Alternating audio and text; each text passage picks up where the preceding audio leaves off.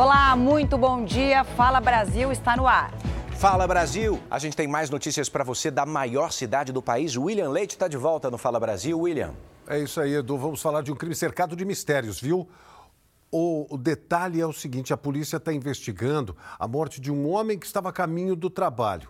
Ele parou com a moto. Motociclista ao lado parou e fez vários disparos. No primeiro momento, o crime é tratado como latrocínio, que é roubo seguido de morte. Mas nem o celular, nem o veículo foram levados, o que intriga a polícia. Quem matou o Robson? A vítima estava a caminho do trabalho quando foi baleada. A família foi até o local do crime assim que soube da morte. Ela acordou com o barulho do telefone, atendeu e soube que nunca mais veria o irmão. Sem condições de conversar, a mulher foi levada por policiais até a delegacia com outros familiares. Os investigadores procuravam desvendar se Robson teve alguma desavença. O homem passava por uma rua de Diadema, na região metropolitana de São Paulo, quando uma moto emparelhou com a dele. De repente, vários tiros foram disparados. A vítima de 41 anos foi atingida até cair no chão. Moradores da rua contaram para a polícia que ouviram o barulho dos disparos. O atirador fugiu logo em seguida. Primeiramente, o caso foi registrado como latrocínio, roubo seguido de morte. Só que um detalhe na cena do crime trouxe dúvidas. A carteira e a moto de Robson permaneceram no local. Por isso, os investigadores não descartam uma possível execução. Mas será que algo foi levado da vítima? É isso que a polícia quer saber. A perícia científica foi até a rua para conseguir mais pistas. O corpo do homem foi levado ao Instituto Médico Legal, onde passará por exames.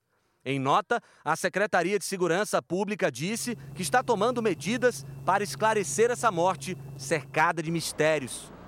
Robson era solteiro, não tinha filhos, morava perto da mãe, era atencioso. Saía para o serviço sempre na mesma hora, às 5 da manhã. Então a gente sempre via ele subindo, descendo, trabalha. Então, como essas coisas o pessoal comenta, né? A gente veio tentar ajudar, né, de alguma forma. A polícia segue investigando. Né? Tem operação acontecendo agora na Cracolândia, região central de São Paulo. A polícia está intensificando a ação na região. Quem está lá é o Bruno Piscinato que traz as informações para a gente. Qual é o saldo da operação até agora, Bruno? Olha, William, a operação começou desde as primeiras horas da manhã, ainda estava escuro, né? Olha só como ficou aqui a Rua dos Gusmões. Aqui estavam concentrados a maioria dos, dos usuários de droga, né, da Cracolândia. Não dava para passar nessa rua. Eles foram retirados daqui pela Guarda Municipal, pela Polícia Civil. A prefeitura agiu rapidamente, já lavou a rua, limpou. A gente está aqui na, no cruzamento com a Rua Santa Efigênia, comércio intenso de São Paulo. É, você tem policiamento, tá ostensivo por aqui ainda. A gente acompanhou durante a operação, uma pessoa foi presa e além dessa prisão eles estavam é, catalogando, fazendo uma triagem das pessoas que estavam aqui, os usuários de droga, para saber se tinha gente que ainda estava com pena para cumprir, para voltar para as cadeias. Isso vai ser encaminhado para o judiciário. Agora o que chama atenção, olha só, é, muito policiamento, guarda municipal no local, a polícia militar também, a limpeza da prefeitura continua na Rua dos Gusmões. Agora tem a situação do enxugar o gelo, né, William? Eles tiraram os usuários aqui dessa região da Rua dos Gusmões, mas nós temos imagens, é, dois, três quarteirões aqui para frente frente, eles estão todos é, aglutinados, né, concentrados todos de novo. Né? É, só mudou a localização, mas segue o problema, realmente um problema que se estende aqui na Cracolândia. A gente vê é, tanto a prefeitura quanto o governo do estado tentando alguma solução, mas ainda é uma situação bem difícil, viu, William? Complicado demais. A imagem que você acompanha é de onde eles foram parar agora nesse momento. Se tiram daí, eles vão para outro lugar. Parece um problema insolúvel, mas os especialistas tanto a Prefeitura, governo, GCM, Polícia Militar e Polícia Civil procuram uma solução para resolver esse problema seríssimo em São Paulo, que é o problema da Cracolândia. Uma cratera se abriu numa importante avenida da capital, no centro da cidade, perto do Mercado Municipal. Paola Viana está lá e tem as informações para a gente. Ah, as pessoas correm o risco, né, que passam por aí, podem cair e se machucar, né, Paola? Corre sim, William. Bom dia mais uma vez a você, bom dia a todos. Olha só o tamanho desse buraco enorme, uma cratera, praticamente 3 metros e meio de profundidade, num lugar super movimentado aqui da área central de São Paulo. A gente está aqui na Avenida do Estado com a Avenida Mercúrio, um cruzamento onde passam carros o dia todo, em frente ao mercado municipal, onde também transitam muitas pessoas.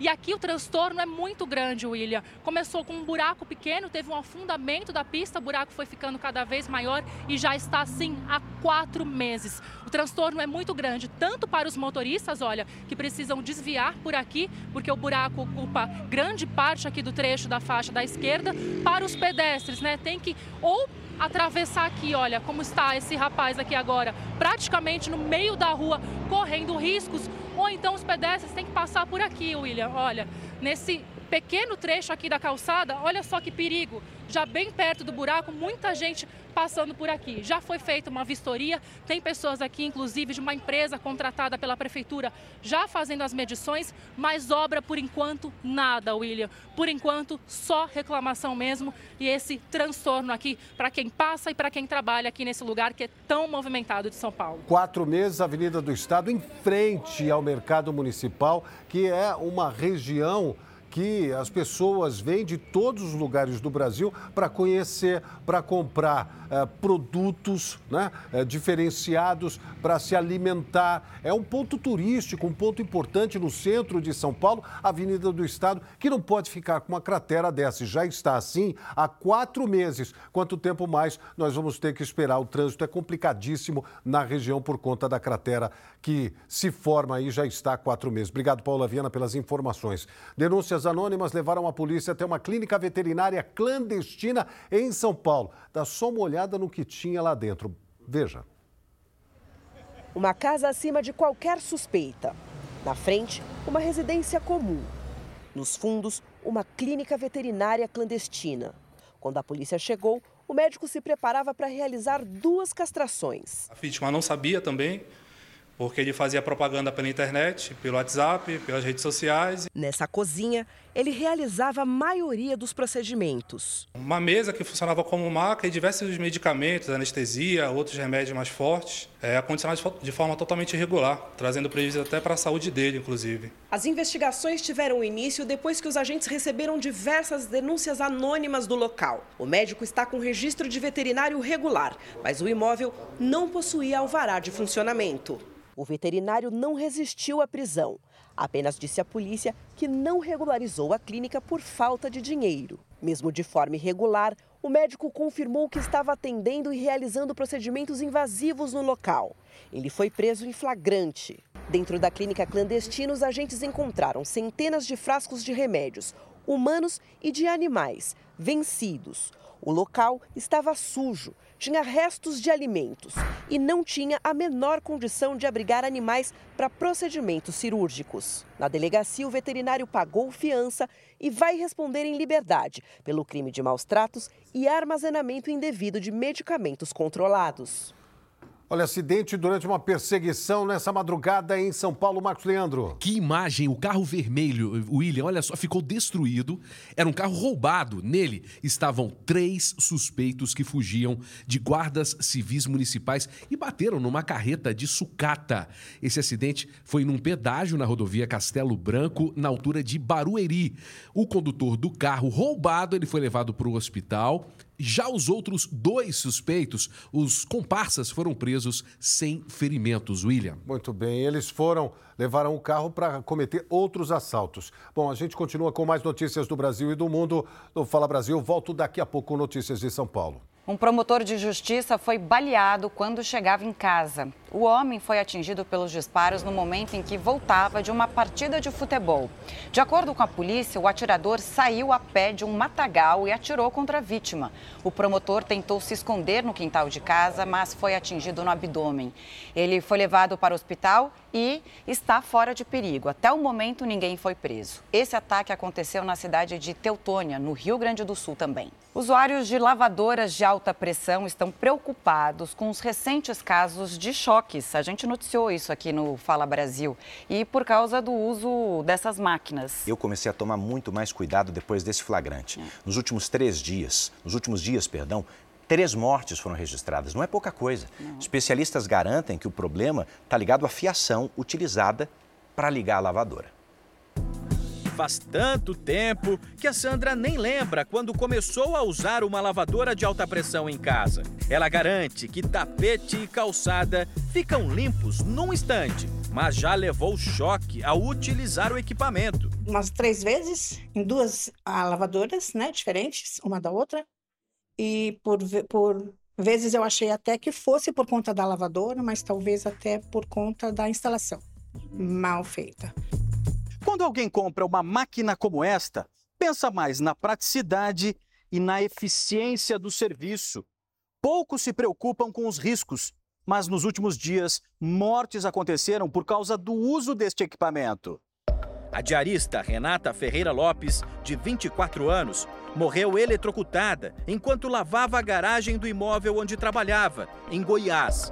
Daiane Ramos de Oliveira, de 39 anos, também morreu depois de receber uma descarga elétrica enquanto lavava a calçada de casa em Joinville, Santa Catarina. E em Cuiabá, no Mato Grosso, Osiel Rodrigues da Silva, de 37 anos, também lavava a calçada no momento em que levou um choque. Ele estava descalço e um fio desencapado pode ter gerado a descarga elétrica que matou ele na hora. Segundo este médico cardiologista, depende da voltagem para um choque ser fatal. Quando a corrente elétrica faz a entrada no teu organismo, você tem um excelente condutor da energia. E aonde ele vai passando, ele vai causando dano. Ele pode afetar teus olhos, causando catarata, queimaduras na pele. A recomendação é sempre desconfiar de algum barulho fora do comum ou fio fora do lugar na lavadora. E se a máquina estiver funcionando bem, atenção com o jato de água. Dependendo da pressão, o contato com a pele pode causar lesões. Não se deve direcionar o jato contra animais. Deve-se usar apenas água. O aparelho não foi feito para tintas, nem querosene, que pode aumentar o risco de explosões, e jamais se deve direcionar a água contra outros aparelhos elétricos. As tomadas utilizadas para ligar esse tipo de aparelho devem ter o sistema de fio terra, mas o maior risco está nas extensões e conexões.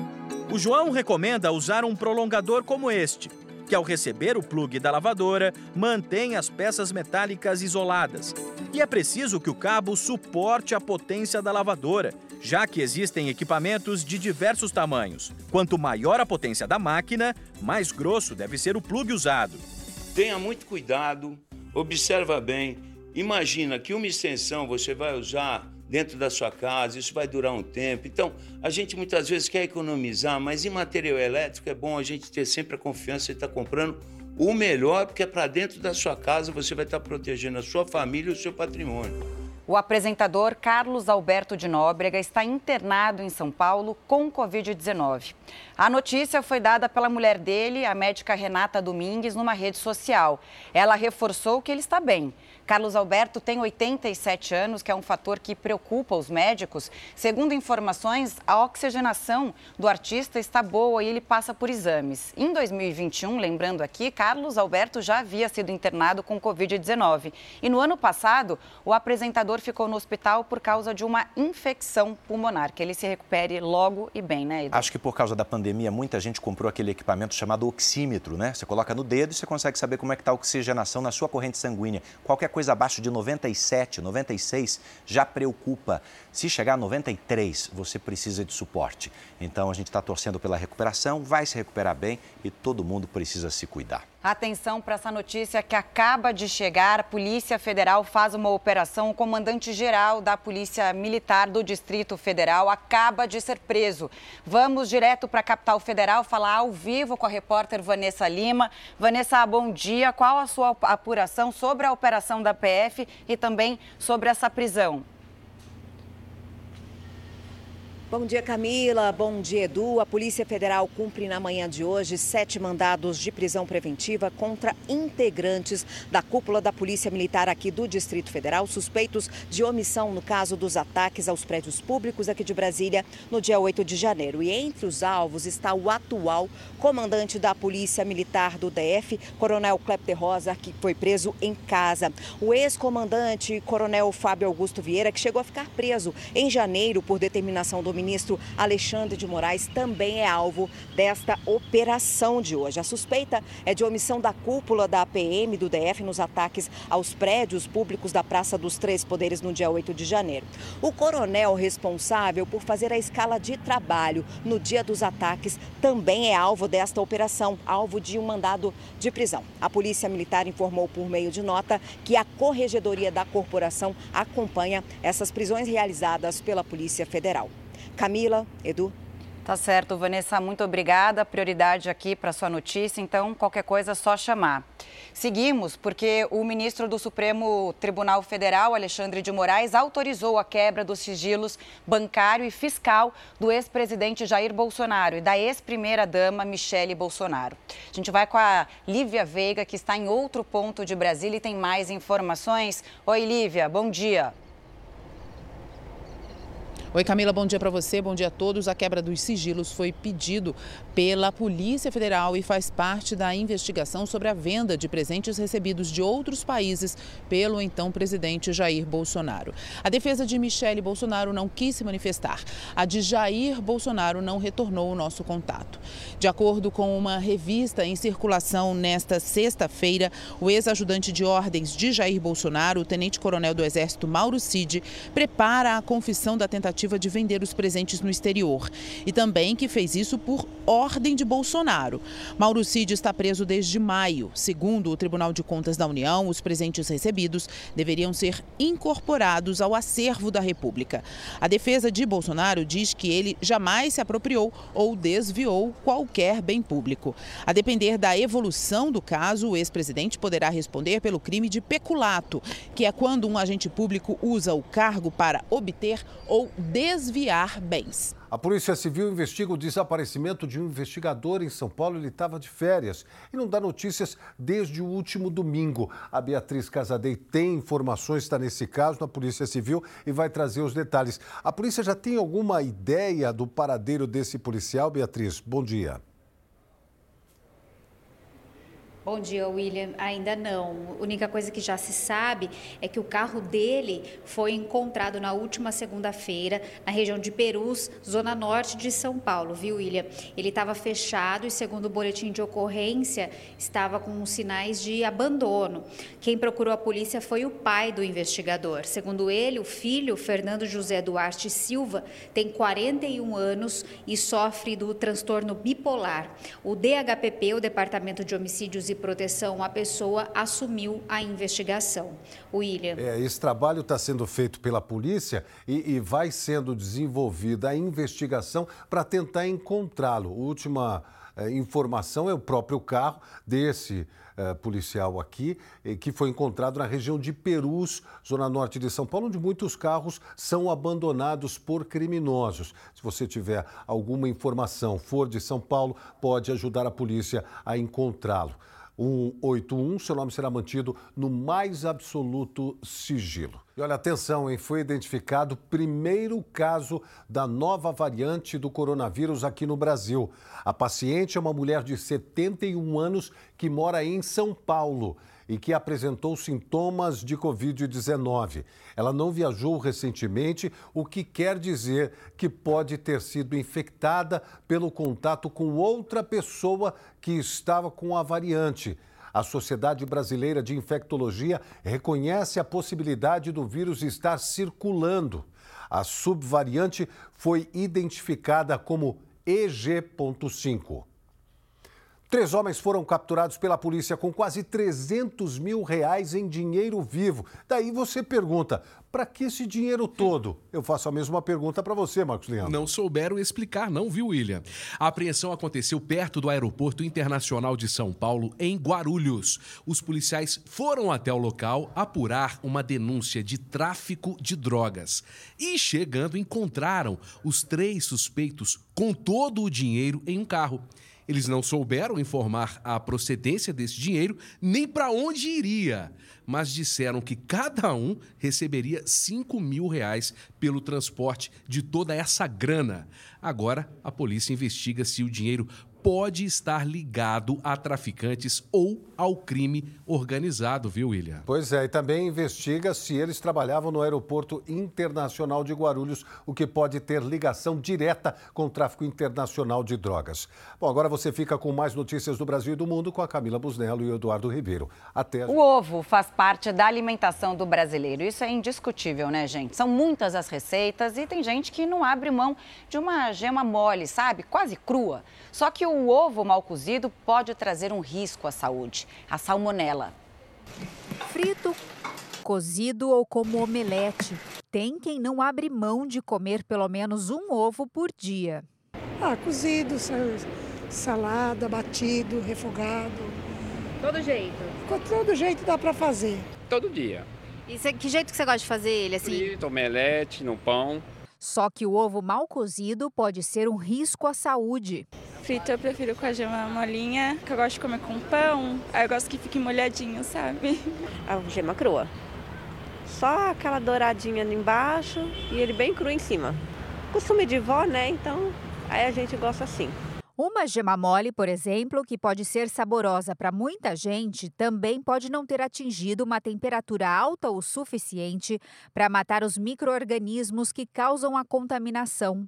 Um em cada 10 mil ovos tem a salmonela dentro da casca. A única maneira de eliminar a bactéria que causa a infecção alimentar é cozinhar o alimento em água fervente por pelo menos 12 minutos. Os sintomas da infecção causada pela salmonela são cólicas abdominais, diarreia, vômito e febre. A doença pode durar até sete dias. O grupo da terceira idade, crianças, pessoas combalidas, é um dos grupos que mais nos preocupa, na medida que eles são mais suscetíveis a infecções e tem uma possibilidade maior de que essa infecção possa se alastrar e comprometer o estado geral. Em São Paulo e no Rio Grande do Sul, os restaurantes são proibidos de servirem pratos com ovo cru ou mal cozido. No Brasil, não tem legislação específica, mas a Agência Nacional de Vigilância Sanitária, a Anvisa, obriga os produtores a colocarem um aviso nas embalagens alertando sobre o risco de consumir o produto cru. O Fala Brasil termina agora. Ótimo dia, bom final de semana. Amanhã estarei aqui com vocês, bom, hein? Bom plantão, Camila. Eu também estou trabalhando só que à noite no Jornal da Record.